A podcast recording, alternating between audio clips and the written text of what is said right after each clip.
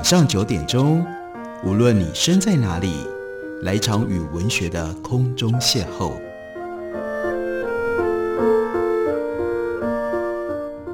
杨照谈书，邀您一同遨游文学世界，认识古今中外的经典之作。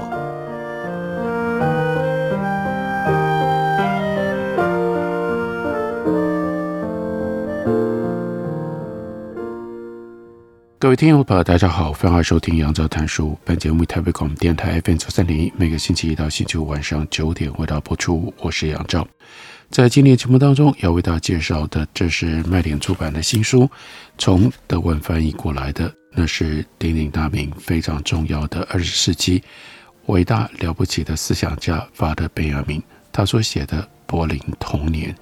关于。贝亚明到底是谁，以及他的思想跟他写作的形式有一些什么样重要的地方？等一下我们会借由几位在这本书里面写序或写导读的作者他们的意见来告诉大家。不过关于这本书的来历，很重要的是有一篇由 Theodore Adorno 他所写的后续，或者呢我们可以称之为叫拔，在这本书里面含。本雅明同属于法兰克福学派，而且呢，一辈子是非常亲密朋友的。阿多诺就特别跟我们介绍，本雅明他在柏林出生，一直到移民离开德国，都住在柏林。到遥远的地方去旅行，长期居留在巴黎、卡布列岛，还有巴利亚里群岛。他长期缺席的柏林，并不因此而疏离背弃他。几乎没有人像他一样对柏林各城区如此的了若指掌。他对柏林城里的地方名称、街道名字，就像圣经创世纪一般的熟悉。老柏林犹太家庭的儿子，古万商的儿子，还呈现出被传统所保障的新德国首都的无秩序。最新的等于是最古老的。《柏林童年》这本书写成于二十世纪三零年代初期，它属于摩登时代始祖故事的那个圈圈，是班雅明他生命当中最后十五年非常关切的那个圈子。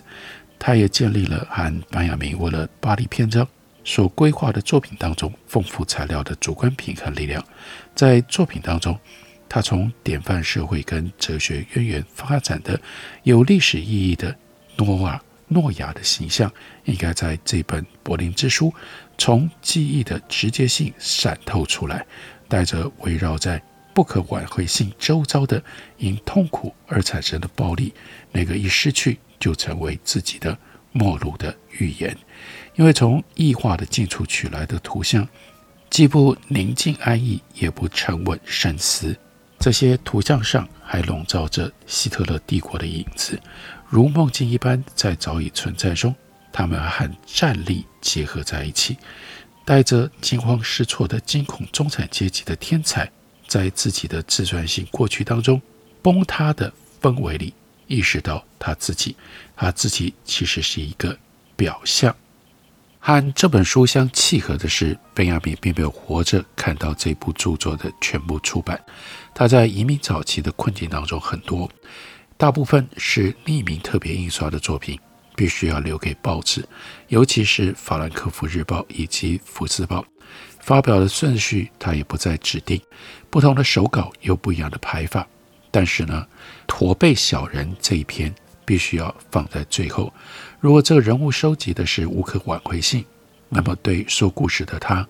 那就是近乎童话人物的侏儒妖，在没有人知道他的名字的条件底下。他才能够活下去，而他却泄露了自己的名字。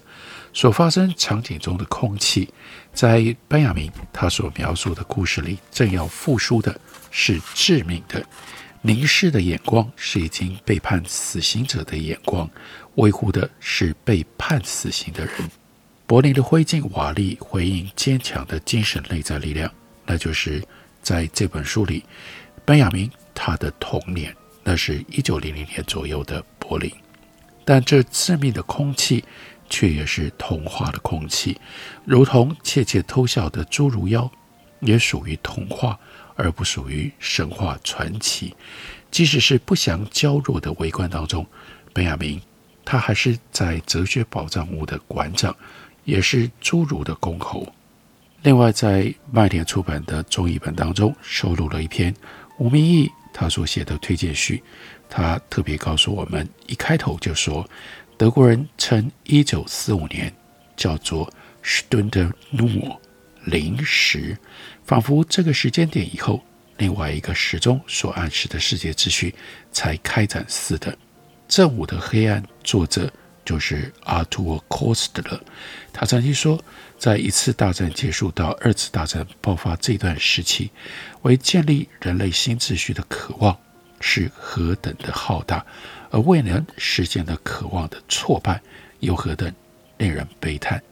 在那个还不知道会有一个 Stunde Null 临时出现的绝望欧洲里，就像。楚威格或者被苏珊·松塔克称为欧洲最后一个知识分子的贝亚明已经自杀了。他们不管是楚威格或者是班亚明，都熬不到临时的到来。多数读者一开始接触贝亚明，总是陷入了迷宫一般。既理性井然又深沉的文字里，读者总能够各取所需。毕竟，班雅明他的文章既可以是艺术理论、哲学、社会学，也能够当成动人的散文。吴明益就回忆，我接触班雅明的临时 Stunde Null 是在研究所时期，说起来有点晚了。当时单纯的着迷于他对影像诠释的敏锐度，就像他自己所说的灵光。后来才在允成版的班雅明作品选里，第一次读到了《柏林童年》。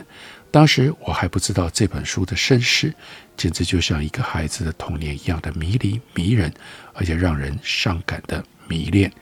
一九三二年，班亚明他应《文学世界》杂志之邀，写了命名为《柏林纪事》的一系列文章，以这个作为基础，一九三八年完成了《柏林童年》。不过这本书还要再等。等到就是 Stunde Null 临时之后五年，才由刚刚我们所提到的他的好友 Theodor adono 整理出版。当时文章的顺序也是由 adono 排序的。之后又有诸多的因缘而出现了好几个不一样的版本，一直到一九八八年才被发现。后来一直保存在德国 Gießen 这个版本就被称为叫做 Gießen 版。一般认为可能是班雅明他写《柏林童年》的最早版本。这个书稿的流离经过和班雅明的身世合起来看，显得更具隐喻性。早在一九三二年写《柏林纪事》之前，启发他左倾思想的情人阿西亚拉塞斯就已经介绍过布莱克特布莱希特给他。不可讳言，在艺术技巧和艺术观点上，布莱克特影响班雅明。非常的深，而写完《柏林纪事》之后，本雅明他曾经一度决定要自杀，甚至还写了遗嘱，但终究没有实行。一九三八年，他完成了《柏林童年》的定稿，隔年就被关进到集中营。他的情人拉兹斯也曾经被关进了苏联的古拉格集中营。这或许才是本雅明绝望的关键。无论是史达林或希特勒。都逼得他的思想、情感、现实人生无所依归。也正如他自己所说的，淘汰知识分子这个物种的，既是共产主义，也是资本主义。他开始逃亡，并且在逃亡的途中，于西班牙的波波自杀了。从这些时间点上来看，柏林童年都绝非在温暖的房间里遥想那个点着温暖。煤气灯的童年时光所写成的，而是在经济困难、感情漂泊、纳粹破坏、环境艰难的多重阴影底下所回想起的那个属于本雅明自己、没有人能够夺走的记忆里的 Stunde Null 临时。本雅明在欧洲思想界的地位非常特殊的一点是，他的论述几乎可以适用在政治、社会、文学、艺术。等等各个层面上，但追根究底，对语言符号的认知以及独特的见解，是本雅明他思想跟写作很重要的关键点。早在一九一六年，他的一篇论本体语言和人的语言。在这篇文章当中，本雅明就思考了和人一般使用语言不一样的，称之为叫本体语言，那就是除去语言，我们没有办法传递所要描述的事物，因此事物透过语言得以展现了人类的思想脉络。但在本雅明他的思考当中，有一种情形，思想的存在就是语言的本质，而他透过事物来传递本身。举例来说，我们用语言解释电话的发明和存在的意义，是为了两地人们的沟通。这个时候，语言成了解释电话存在的中介。但人们用声音来沟通、诉说情感的欲望，事实上是先于电话而存在的。因此，当我们读到柏林童年当中的电话机的时候，与其说是本雅明要向读者传递解释他所知道的电话的意义，不妨说是意义的本身。倒过来，透过电话这个物作为媒介，让本雅明的文字能够呈现出电话背后的那个本质，那些人与人的对话沟通、争执和倾诉。所以，在他笔下，电话机成为年轻人寂寞当中的安慰，不再有希望，想要告别这个恶劣世界的人，电话带给他们最后一丝希望的光芒。被离弃的人与他分享床褥，而当电话响起的时候，他好不容易才说服自己，为结束那急促难忍的铃声而摸索着穿过暗黑的过道，拿下两个像哑铃那么重的听筒，把头埋进去的时候，我就毫无选择的只能听任话筒里那个声音的摆布了。他用这种方式来描述电话，而吴明益认为这倒过来是意义的本身，透过电话让班雅明的文字呈现电话背后的本质，这是非常有意思的。哲学性的思考。休息一会儿，等会儿让大家来完整的听一下班亚明他到底是怎么写电话。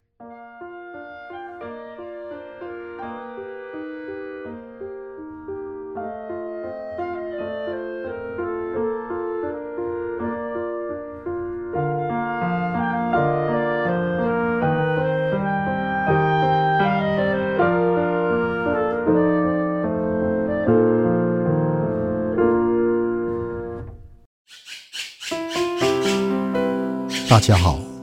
我是刘克襄。亲近自己的城市，找回城市的温暖。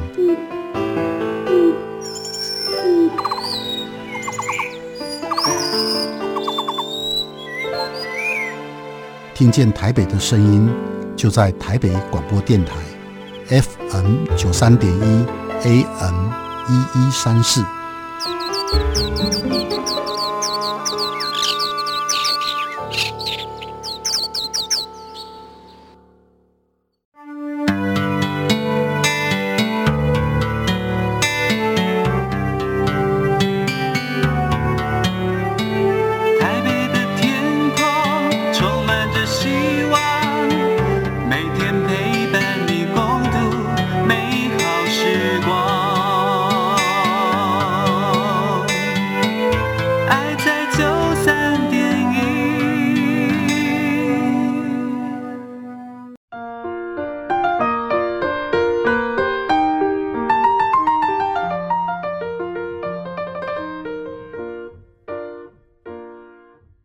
感谢你继续收听《杨照谈书》。本节目以台北广播电台 FM 九三点一，每个星期一到星期五晚上九点，为大家播出到九点半。今天为大家介绍的是本雅明的《柏林童年》。我们来读一下他如何回想童年时候所认识的电话机。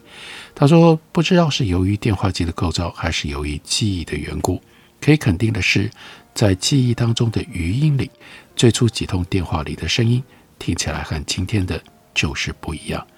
那是一种夜晚的声响，没有缪斯为他报信，发出这种声音的夜，就是万物诞生之前的那个夜。蕴藏在电话机里的声音是一个新生儿，电话机是与我同日同时生的孪生兄弟，我亲身经历了他在其辉煌发展的最初几年是如何熬过怠慢的。最后，当水晶吊灯、壁炉屏风、棕榈盆栽、靠墙长桌、圆形茶几和凸度窗户栏这一类曾经在客厅里称雄的东西早已回朽和销声匿迹之后，电话机犹如传说当中才有的英雄，本被流放山谷，冷落在阴暗的过道，现在帝王般的潜入年轻一代人他们居住的光线充足而明亮的房间。电话机成为年轻人寂寞当中的安慰，不再有希望想要告别这个恶劣世界的人，电话带给他们最后一丝希望的光芒。被离弃的人与他分享闯入，他也正想将当初遭到放逐的时候被认为刺耳的声音变得温馨。这之所以可能，是因为大家眷恋着他，或像有罪之人那样战战兢兢期待的电话的铃声响起。如今，许多使用电话机的人，并不知道它刚出现的时候，曾在家庭内部造成了多大的灾难。两点到四点之间，当又有同学想跟我谈话的时候，那电话铃一响，简直就像是警报声。它不单单骚扰了我父母的午睡，而且还使得他们所属的那个历史的时代受到了侵扰。对此，父亲跟有关管理机构看法不一的情况常常发生，更何况是对投诉机构破口大骂、大发脾气。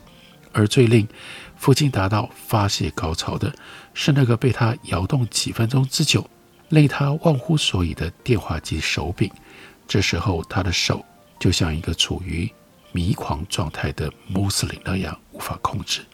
我心惊胆跳，我肯定。这个时候，电话机那头粗枝大叶的女话务员会受到被手柄摇出来电流击倒的惩罚。那个时候，电话机受压抑和排斥的被挂在过道深处不起眼的角落里，一边是摆放脏衣服的箱子，一边是煤气表。从那里响起的电话铃声，将柏林市公寓内本来应该受到的惊吓放大了好几倍。每当我好不容易说服自己为结束那急促难忍的铃声而摸索着穿过暗黑的过道，软弱无力地拿下那两个像哑铃那么重的听筒，把头埋进去的时候，我就毫无选择的只能听任话筒里那个声音的摆布了。没有任何东西可以消减话筒里这个声音对我的暴力侵犯，我无能的痛苦着。任它摧毁我所知觉的时间计划以及义务，就像对由彼岸传来被附体的声音，俯首听命。我也完全听从了电话机那头对我发出的第一个最佳建议。对于这篇文章，我们亦有这样的解读：他说，电话机这样一个题材，在本雅明的笔下出现了不可思议的幽微意涵。不。这么说还不精确，应该说是那个意义本来就存在那里，而他透过电话这个事物传递出那个原本被隐藏起来的人原本已经存在着某种思考、情绪和反应，那就是话筒里的声音如此影响着我在此端的遥远人生。他说：“我以为这就是贝亚明所谓的无声的事物语言。”于是，当我们翻着这一本《柏林童年》的时候，会读到像是有胜利纪念碑、少年读物、水濑、孔雀岛和格林尼克、长筒画等等事物，往往就伴随着一种出乎意中的隐喻。比如说，一个孩子伸手到黑不见底的黑筒画里，把它翻转出来，竟然让本雅明领悟到形式与内容。包裹与被包裹住的东西，其实是一体的。他指导我用心从文学创作当中去发掘其间的真谛，就像孩子用手将袜子从袋子里拉出来一样。于是我们知道，对于本雅明来说，这些无声的事物都存在自身的纯粹语言，即便不陷入这样的哲学思考。读者也能够在《柏林童年》这本书里读到一些温暖的线索，诸如迟到、花园街十二号、针线盒，或者是一则死讯、驼背小人等等，都是彼时充满告别情绪的本雅明。他对于学校、外祖母、父亲、母亲以及童年想象的那些精灵跟鬼魅的告别，那些切片式的展示，怀有像雨天矗立在公园深处被遗忘的纪念碑那样的荒凉意味。我们再来读一下吴明益所提到的这很短的一篇叫做《迟到》的文章。在这篇文章里，本雅明说。学校内院里的那纸钟看起来，由于我的缘故被损坏了。它停在迟到上。我轻手轻脚经过走廊上，从一些教室门后传来支持我的喃喃声。门后这些教师和学生都是朋友，或者一切保持沉默，仿佛预知有一个人会出现。我没发出一丝声响地扭动了门把手，阳光直射到我站着的那个地方。我走了进去，随之也打破了我那宁静的时光。里面好像没有人认识我，甚至也没有人曾见过我。就像魔鬼抽取了 Peter Schlemihl，那是一位德国诗人，是在小说家他的小说里把自己的影子出卖的的人。所以呢，Peter Schlemihl 从此这个名字就成了。遭遇不幸或者是厄运的人的代名词，所以他说，Peter Schlemihl 被魔鬼抽去了他的影子。老师在这堂课开始的时候就已经把我的名字没收了，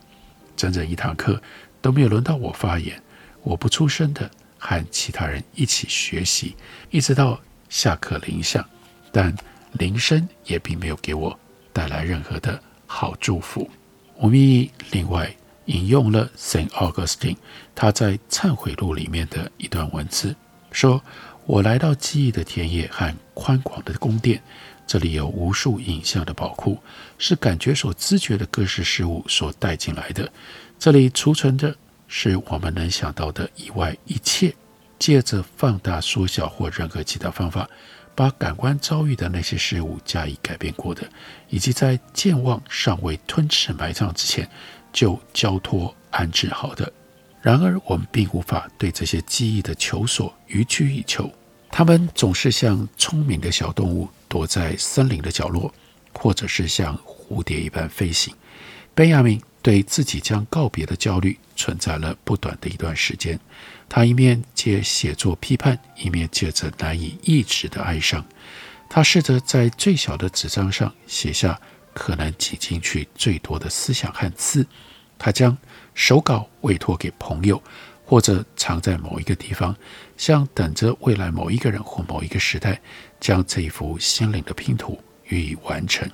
在柏林童年当中有这么一段话：街巷名称对迷失者来说，听上去必须像林中干枯嫩枝所发出的声响那样的清脆，而城市深处的小巷。必须像峡谷那样清楚地映现每一天的时辰，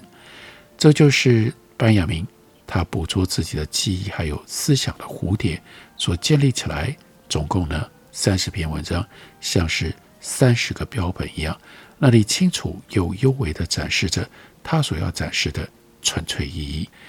只是这本书的稿件还有其中的一些标示，又阴错阳差迟了。三十几年才被看到某一个角度的全貌。另外，本雅明他曾经写过的非常有名的一篇文章，叫做《说故事的人》。在这里，我们引用了这段话：我们是不是可以说，所有有意义的生命作品行动，从来只是这生命作品行动的主人在存在当中一个最平凡、最易消失、最感伤和最虚弱的时刻的平静发展呢？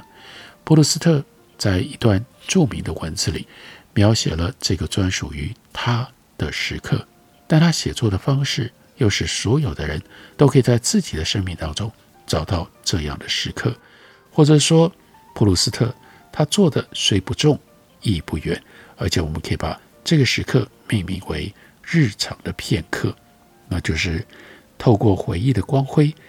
普鲁斯特也为他思想的蜂群建造了一个蜂巢。